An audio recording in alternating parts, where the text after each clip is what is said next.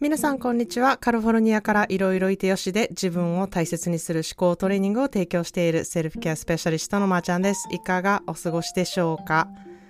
えー、今日は361エピソードなんですね、えー、以前からお伝えしている365エピソードでちょっとしたプレゼントのお知らせをしたいと思っているのであの楽しみにしていてください。えー、日本は桜が満開の時期になってきたみたいな感じですね。なんかインスタにも、あの、すごく上がっている桜のすごい素敵な写真がね、たくさん上がっている様子を見ているんですけれども、あの、個人的にね、桜の写真を公式 LINE でね、送ってくださったりする方も、あの、いてね、すごく嬉しいんですね。いや、日本の桜って本当にもう何が素敵ってこの木の植え方というか、あの並木だったりするところがやっぱりすごく素敵ですよね。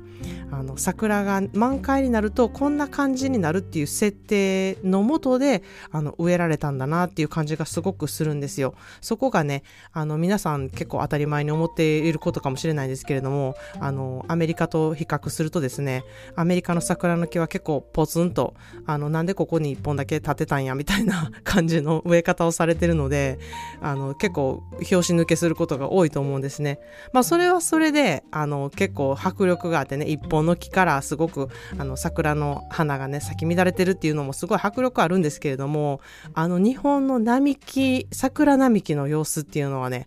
いや、本当に圧巻ですね。めちゃくちゃ美しいなっていうふうに思います。あの、なので皆さんもちょっと時間がある時にでも、えー、桜の下を通ってみたりとか、桜をちょっとエンジョイね、する時間があれば、あの、いいな、私の分まで、あの、エンジョイしていただきたいなというふうに思っています。はい。で、今日はね、あの、変わりたいけれども、もう何十年もこんな自分の思考と付き合ってきたし、今更変わるなんてね、無理やわっていうふうにね、ちょっとあの、断念しかけてるというか、もうもう無理やわってこう諦めてる人へ、あの、そんなことないですよ、幸せがありますよっていうことでね、お話したいなっていうふうに思います。まあな、あの、自己分析をしたりとか、自己啓発本を読んでやっている方っていうのもいると思うんですね。やっぱりそういうものを読んだりとか、自己分析をして、自分の思考ってどうなんだろうとか、自分ってどういう人間なんだろうっていうことをね、やっている方ってすごく多いと思うんですよ。で、なぜそういうことをするかっていうと、やっぱり自分っていうものが分かったら、自分のことを好きになれますし、自分のことが好きになったら満足できるんですよね。どんどん満足感が出て、どんどん自分のことが好きになって、どんどん自分が生きやすくなってっていう、そのすごいいいループに入るんですよね。それなので、無意識的にあの人って自己分析をしたりとか自分の興味があの向けることを知ってみたりとか自己啓発本を読んで読んだりっていうことにね自然とこう向いてくることっていうのがすごく多いと思うんですね。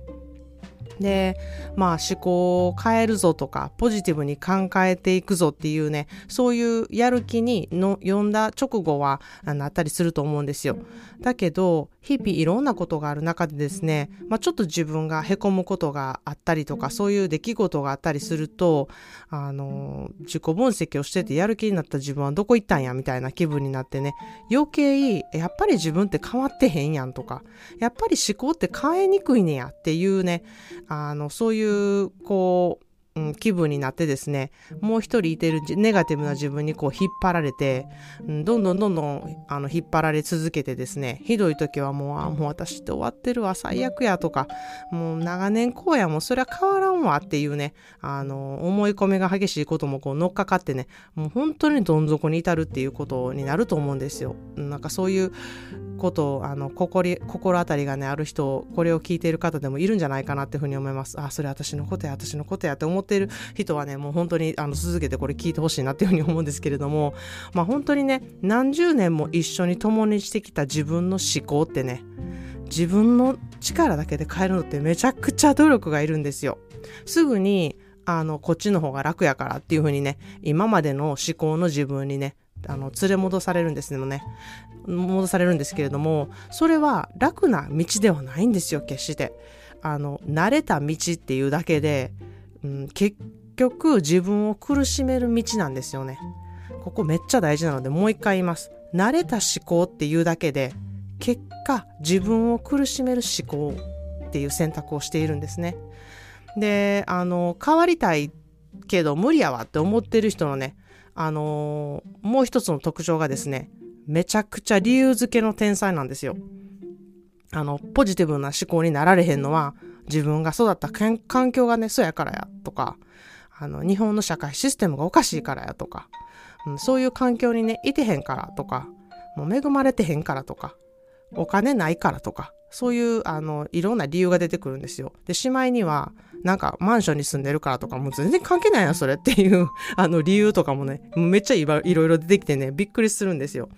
まあ、それくらいいろんなとこから理由を見つけてきて、そこにつなげようっていう、なんかスキルがめちゃくちゃあるんですよね。まあ、その、そんだけすごいね、あの、理由付けできるスキルがあったら、うん、そのスキルを自分の思考回路を変えるね、スキルに変えたら、もうほんまにめっちゃ楽になるのになっていつも思うんですよ。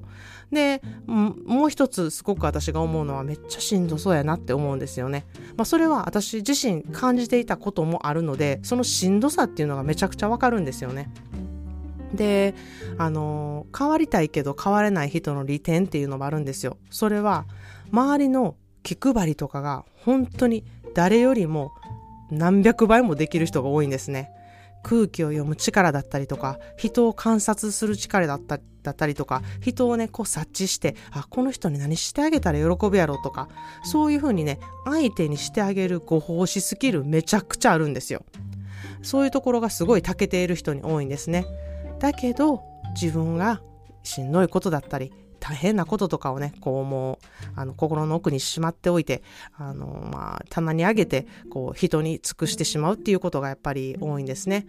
で、まあ、そういうことしてると、あの、もう本当やっぱしんどくなっていくんですよ。で、もうめちゃくちゃ疲れますし、なんで自分こんなんやねんってなるんですよね。で、そういうことって結構ね、バレないように頑張ってる人多いと思うんですけれども、結構バレてます。あの、人のね、あの、その人の身を削ってまで、あの、やっているんだっていうことをね、あの、知らずとこう思わせていることってすごく出てくるんですよね。で、そこに意識を置いて、自分を優先にしないと、あの、どうなるのか、自分はどうしたいかっていうことをね、一度立ち止まって考えてないと、うん、あの、どんどん自分がしんどくなる状況に陥って、結果、えー、いろんな周りの人にね、あの、愛情を注げない形になっているなっていうふうに思うんですよね。自分のことを優先していないと相手に愛情を注げないからなんですね。これってね、あの、英語で、あの、あるんですよ。そういう言葉が。それを今日はちょっと言いたいなっていうふうに思います。You can't pour from your empty cup. Take care of yourself. You can't pour from an empty cup. You have to take care of yourself っていう言葉なんですね。これは自分のカップが空っぽだったら他の人に分けてあげることができない。だからまず自分をいたわってカップをあの満タンにしてくださいっていう言葉なんですね。自分のことを優先するっていうと自己中心的やとかそれって自分勝手なんちゃんって思う人がやっぱ多いんですね。自分のことをこう優先するっていうことはここで言う自分のカップにまず自分で注いでいっぱいにするっていうことなんですよ。それができていないで他の人のことを幸せにしたりとか尽くしてあげたりとか何かをやってあげたりってできないんですよ。やってるつもりでもそれがなんか形だけで上辺のだけのものになっているってことになるんですね。なので自分をまずいたわること、優しくすること、自分を優先することっていうことは結果相手に優しくできる余白ができるので与えられるものがたくさんできるっていうことなんですね。まあ自己中心的じゃないかとかね、自分勝手じゃないかって思っている時点でね、そうでない人はもう、が多いんですよ。で、自分勝手な人っていうのはね、自分で気づいてない人が、あの、結果多いんですね。で、まあいい意味で自分勝手な人ってね、やっぱり自己肯定感が高いんですよね。なので、あの、うん、自分勝手な人を見てね、あの、ざわざわするなって思うときは、うん、自分に余裕がないんやなって思ってほしいなって思います。それイコール自分を優先にして、うん、自分を満たさないといけないなっていうサインだなっていうふうにね、あの、捉えてほしいなっていうふうに思うんですね。自分が満たされていたら、自分勝手な人を見ても余白があるので、何とも思わないんですよ。